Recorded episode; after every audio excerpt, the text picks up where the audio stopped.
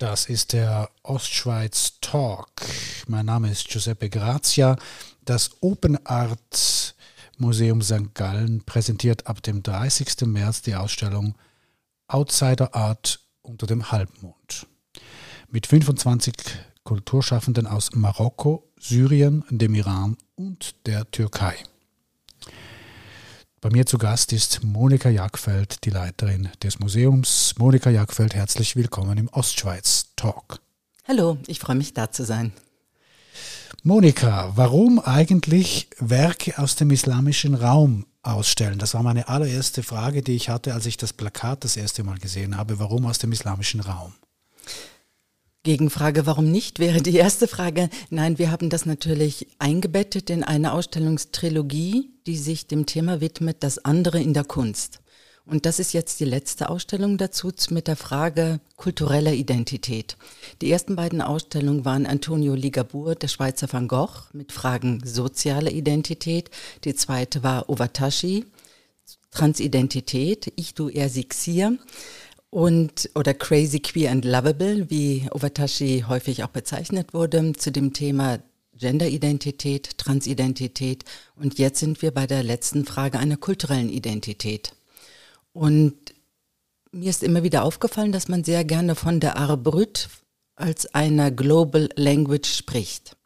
Und dann ist die Frage, ist wirklich diese Kunst, die Abrüt, die Outsider Art, eine Global Language oder ist es nicht so wieder die Rezeptionsfrage, wir suchen nach einem globalen, internationalen Begriff, mit dem wir Phänomene in der Kunst bezeichnen können, damit wir uns wieder verständigen können. Das heißt aber nicht, dass diese Kunst eine einheitliche Global Language ist. Also könnte man auch sagen, auch schon der Begriff, der, der ähm, die Begriffe, die wir verwenden hier im Westen, sie gelten eigentlich nur für uns. Sie sind gar nicht global. Wenn ich jetzt sage Outsider Art, wenn ich das irgendwo in Syrien sage oder im Iran oder eben in der Türkei, äh, dann wird das vielleicht gar nicht verstanden. Exakt.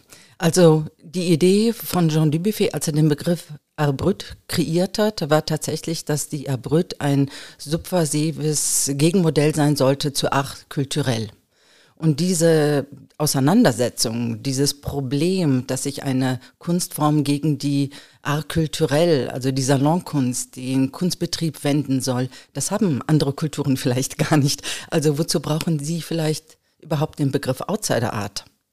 Den brauchen wir. Wir sind aber tatsächlich groß geworden in einem Verständnis von Kunst, das letztendlich christlich geprägt ist mit seiner ganzen Geschichte einer christlich geprägten Kunst. Unsere Kunstgeschichte ist eine christlich geprägte.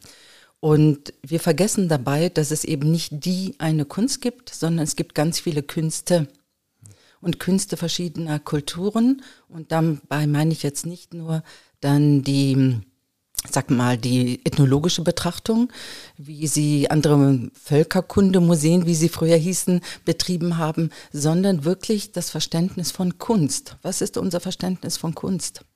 Und das ist schon kulturell geprägt. Und das heißt, das kann nicht identisch sein in anderen Ländern, anderer Kulturen.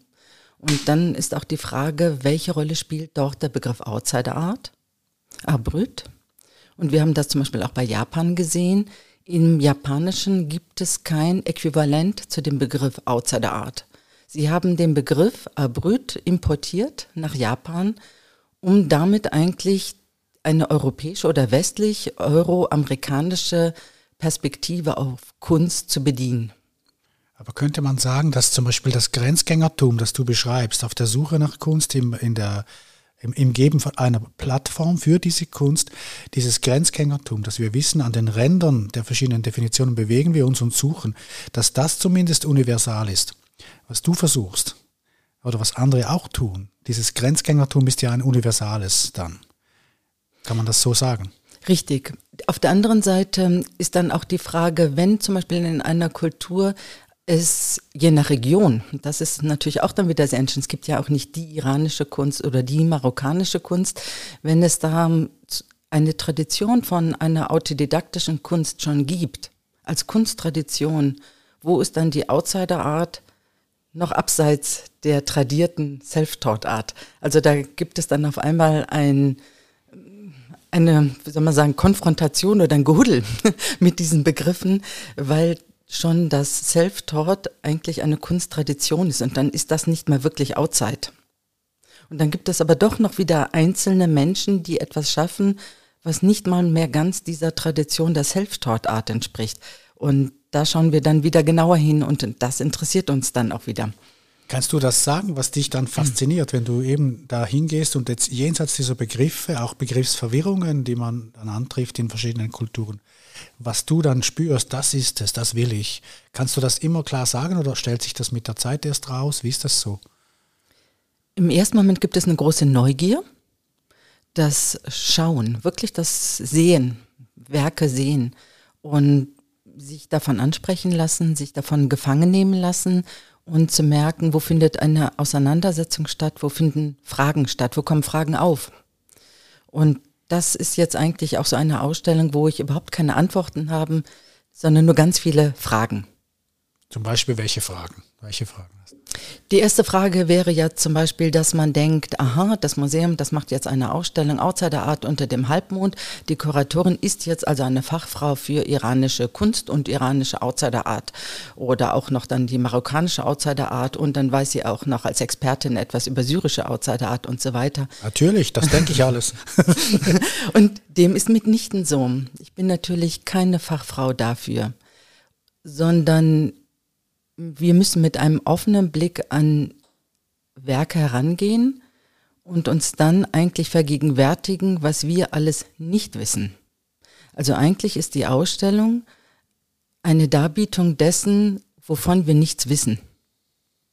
Großartig definiert. Das erinnert mich an einen Professor, den ich mal hatte äh, im Altorientalistik hatte ich eine Vorlesung und da mussten wir in einer Woche etwa 800 oder 900 Jahre Geschichte pauken und dann eine mündliche Prüfung ablegen. Und dann gehe ich in der Pause zu diesem Professor und sage ihm, es ist eine Schweinerei, dass wir nur so wenig Zeit haben für so eine reiche Geschichte. Und dann sagt er, ich mache das jetzt schon seit 25 Jahren und ich kann Ihnen sagen, der Abgrund des Unwissens wird immer größer. Ja.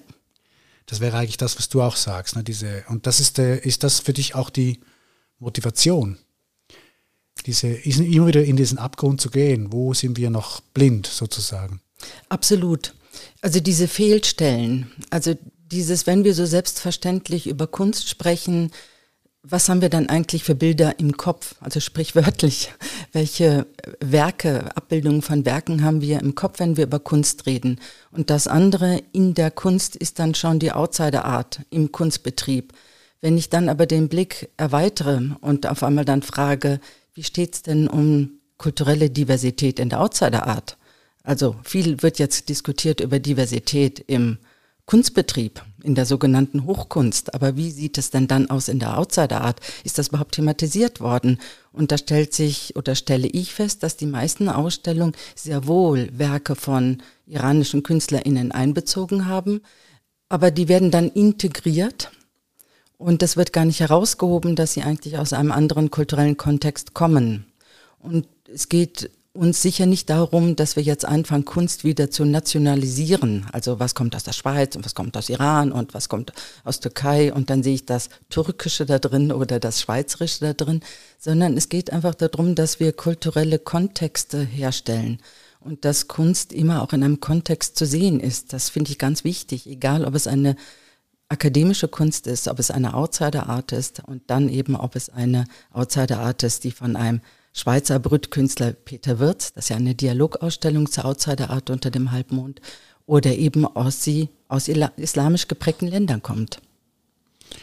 Wie schwierig war es eigentlich, da ranzukommen? Man stellt sich das von außen ja, ich stelle mir das schwer vor, dass ich aus dem islamischen, also dass ich jetzt zum Beispiel nach in Iran oder nach Syrien oder in die Türkei gehe und mich da einfach so um, umschauen kann, auch in Marokko oder so. Wie war das? Ist das äh, einfach oder, ach, ich meine jetzt politisch und logistisch? Ja, gute Frage. Die Idee hatte ich ja auch erst. Ne? Ich reise dann überall hin und gehe dann gucken. und dann kam Covid.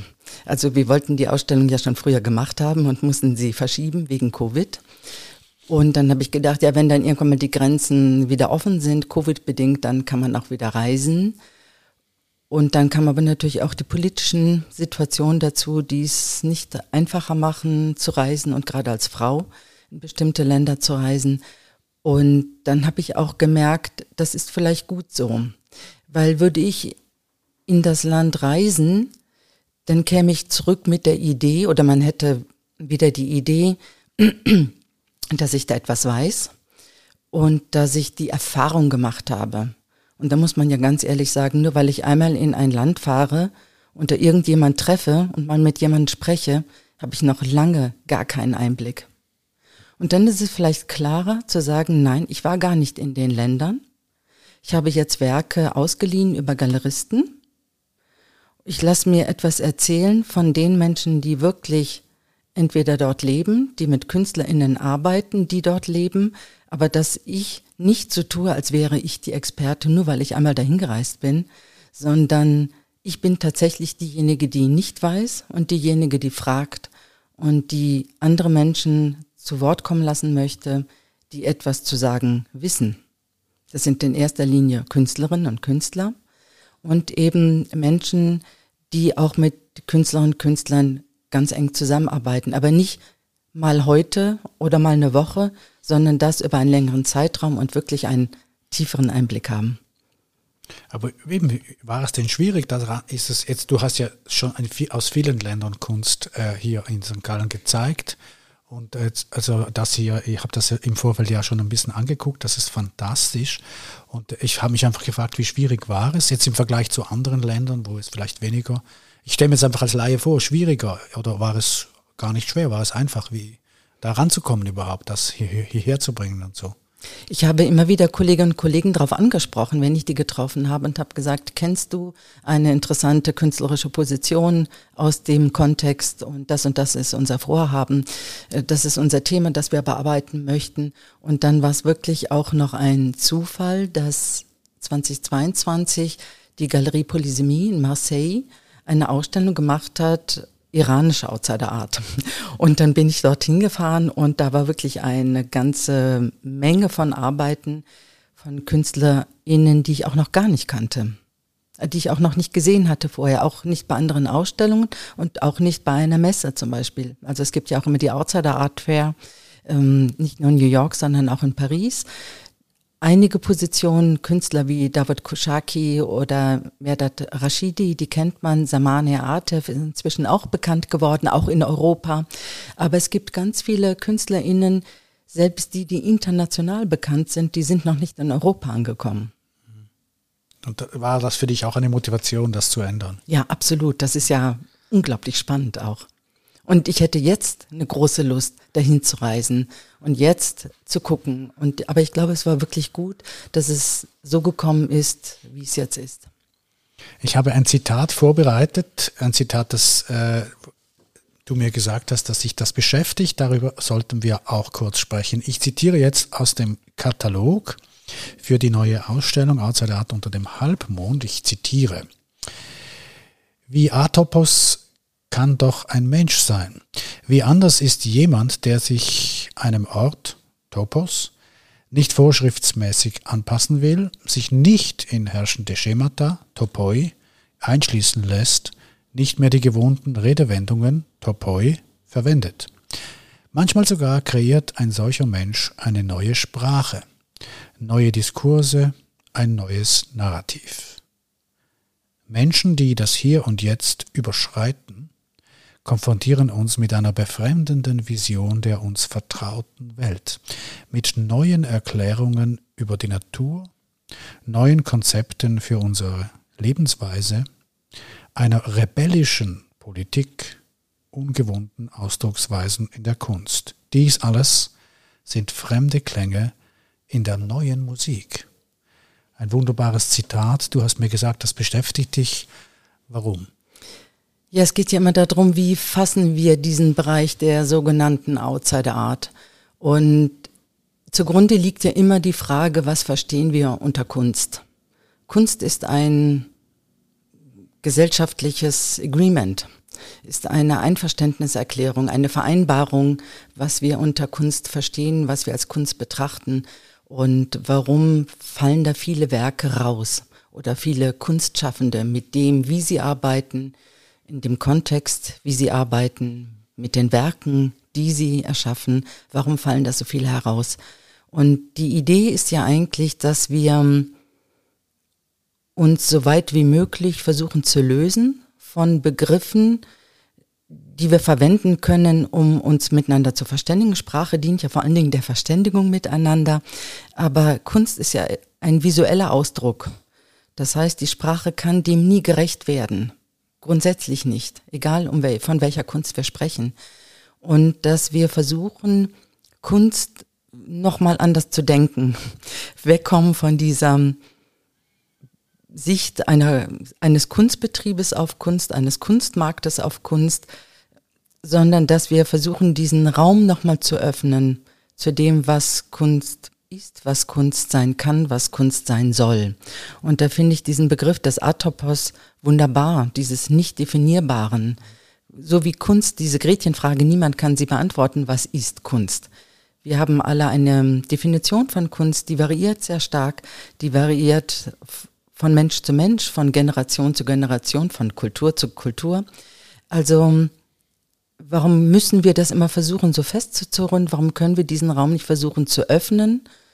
Und ich glaube, das wäre die größte Zukunftsfähigkeit für Kunst, wenn wir sie zu einem Atopos begreifen, den wir nie wirklich fassen können, aber in dem auch alles möglich ist. Ja, ich habe da äh, auch gelesen, dass es ja bei der äh, Outsider Art als eurozentrischer Begriff, wie es heißt, oder ist es verstanden als subversiv, eine subversive Kunst und eine subversive äh, Kunst ist ja dann schon immer machtkritisch, das ist gar nicht anders denkbar. Würdest du sagen, das ist eine rein westliche Kategorie und die müssen wir sozusagen relativieren oder loslassen, wenn wir andere äh, Kulturräume betreten? Ich glaube, man muss sie generell loslassen. Weil das ist das, was natürlich gerade jetzt bei dieser Ausstellung auch sehr Thema ist. Das, darüber habe ich auch bei anderen gelesen, die sich mit iranischer Kunst zum Beispiel beschäftigen. Sie sagen, das ist ein großes Problem, die Erwartungshaltung des Politischen. Also iranische KünstlerInnen müssen politisch arbeiten, damit sie Aufmerksamkeit erhalten. Und die, die sich dem eigentlich verweigern, die fallen auch wieder raus. Also das ist tatsächlich. Entschuldigung, wenn ich dazwischen mhm. frage, wie, wie, hast du das erfahren, dass die dann rausfallen? Also das äh, schreiben jetzt ähm, Personen, Fachleute, die gerade mit zeitgenössischer iranischer Kunst auch oder Kunstschaffenden arbeiten. Und sie sagen, das ist das, was auffällt, dass unsere westlich euroamerikanische Erwartungshaltung aus Kunst aus dem Islam in Anführungszeichen gibt es ja auch nicht, die Nein. islamische Kunst, ähm, dass unsere Erwartungshaltung ist, die muss politisch sein, die muss regimekritisch sein und dann interessiert uns das. Also Islam ist per se kritisch zu betrachten und das ist natürlich eine Instrumentalisierung von Kunst. Absolut, da gibt es bei uns ja auch. Mhm. Die Politisierung der Kunst war mir immer suspekt, muss ich ehrlich sagen. Auch die Politisierung der Literatur mhm. war mir immer suspekt. Es gab in den Zeiten Friedrich Dürrematt und äh, äh, in dieser ganzen 70er Jahre Kultur gab es diesen ganzen Streit, äh, wie politisch muss Kultur, äh, Literatur sein. Und die Antwort von Dürrematt fand ich genial. Der Künstler äh, äh, versucht das zu sagen, was er zu sagen hat über das Leben, über die Existenz des Menschen, wie er sie empfindet, halt subjektiv. Und wenn das dann politisch wirkt, ist das nicht sein Geschäft. Ja, sein Geschäft ist das zu sagen, was er zu sagen hat, als Wahrheit über die Existenz und nichts anderes. Und ich finde, das müsste auch bei der, bei der bildenden Kunst natürlich selbstverständlich der Approach sein. Ist aber wahrscheinlich trotzdem dann politisch wirksam, wenn du natürlich im, Isl im islamischen Raum lebst irgendwo und als Frau zum Beispiel deine Wahrheit sagst, dann ist es wahrscheinlich auch politisch, aber nicht direkt, sondern eben das indirekt dann durch die Machthaber wird das vielleicht. Was ich spannend finde, was du jetzt erzählst, ist ja diese, scheint mir doch sehr imperialistisch, das Denken, dass man äh, dass man, dass wir im Westen erwarten, dass die jetzt politisch sind, oder? Also tatsächlich ist es ja, dass wir denken, alles, was wir irgendwie in diesen Rahmen unseres euroamerikanisch-zentristischen Blickfeldes in Kunst hineinfassen können, dass das auch wirklich Kunst ist. Und das sei die Kunst. Ja, aber du hast ja noch, no? noch, viel Schlimmeres beschrieben. Wir mhm. erwarten mhm. von denen. Genau, dann. genau. Das heißt, wir erkennen auch nur das, was wir kennen, in den Werken anderer. Und das andere sehen wir oft nicht. Das sind genau die Fehlstellen der Wahrnehmung. Und das sind ja auch die Fehlstellen bezüglich einer Diversität überhaupt in der Gesellschaft. Also da, wir haben ja eine bestimmte Idee, wie Gesellschaft funktionieren soll. Wir haben eine Idee, wie die Kunst funktionieren soll, was Kunst sein soll, wie sie sein, sein soll. Und wir haben diese Vorstellung und diese Erwartungshaltung, ohne dass wir das nochmal explizit diskutieren. Also wir verständigen uns gar nicht mehr richtig darüber, sondern der Kunstbetrieb füttert uns natürlich auch mit Bildern und wir reagieren dann wieder auf die Bilder, wo wir das, was uns angeboten wird, erkennen und dann bestätigen wir das, indem wir dann auch da hingehen. Also das ist eigentlich immer ein selbstreflektiver Betrieb, kann man sagen. Mhm. Und wir kriegen gar nicht mehr mit, was unsere Fehlstellen eigentlich sind, auch in der Kunst. Die Fehlstellen, die du jetzt mehrmals schon erwähnt hast, wäre das nicht im Grunde, kann man sagen, eine universale Definition? Die Aufgabe der Kunst, der Literatur ist, sind diese Fehlstellen. Ja, da bin ich wieder beim Atopos. Atopos, ja. Das finde ich dann, weil nur Fehlstelle wäre dann schon wieder zu sehr Defizit. Ja, ja. Und dieser Raum, der eben offen ist und der gar nicht wirklich fassbar ist, der, ich stelle mir den so wabernd vor, der bewegt sich dauernd. Mhm. Das finde ich eigentlich die beste Idee für Kunst. Mhm. Dass man auch sagen kann, kann man ohne schlechtes Gewissen, kann man das auch international vertreten und sagen, weil das lässt sehr viel offen, oder? Ja, das heißt sehr viel ja. offen. Es versucht nicht Schubladen, ja. Ideologien überzustülpen. Das ist natürlich auch wieder ein Problem, weil die Menschen wollen sich orientieren können. Und das ist genau der Punkt. In dem Moment, wo ich von Atopos spreche, dann kommen große Fragezeichen. Und damit sich auseinandersetzen wollen nicht alle, sondern die wollen ja wirklich das leichte Verständnis. Also von Picasso hat man schon gehört, Van Gogh auch und da geht man dann auch hin und das kenne ich und da wird auch genau mir das gegeben, was ich erkennen kann. Ja, eben, das ist äh, schade eigentlich, oder? Ich, ich, ich bin gerne ein bisschen überfordert in, in einer Ausstellung oder in einem Musikstück oder so. Also mit Überforderung meine ich nicht, äh, dass ich jetzt komplett ausgehebelt werde, so als Person, aber einfach, dass ich merke, da ist etwas Ergänzendes, was ich noch nicht in mir habe. Da ist, das fordert mich heraus, so.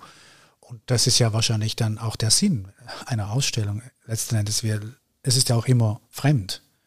Das Fremde ist ja wichtig, oder? Richtig. Auf der anderen Seite denke ich mir, man darf auch in eine Ausstellung gehen und sich auf der ähm, ästhetischen Ebene begeistern lassen. Ich darf auch durch die Ausstellung gehen und diese Werke auf mich wirken lassen und wirklich in ihrer Wirkung auch nachspüren, ohne dass ich irgendetwas dazu lese. Irgendein Text muss ich nicht. Ich kann doch einfach das Werk spüren und gucken, wie ich damit umgehe. Auch das darf ich. Und ich glaube, damit ist niemand überfordert, weil dann machst du genau das, was dir entspricht. Es gefällt dir genau das oder das spricht dich an, was dir entspricht. Und auch das ist legitim. Und selbstverständlich gibt es auch Positionen oder Momente, wo man Politisches sieht, was aber dann eher feministisch ist als allgemeinpolitisch bei Samani Atef.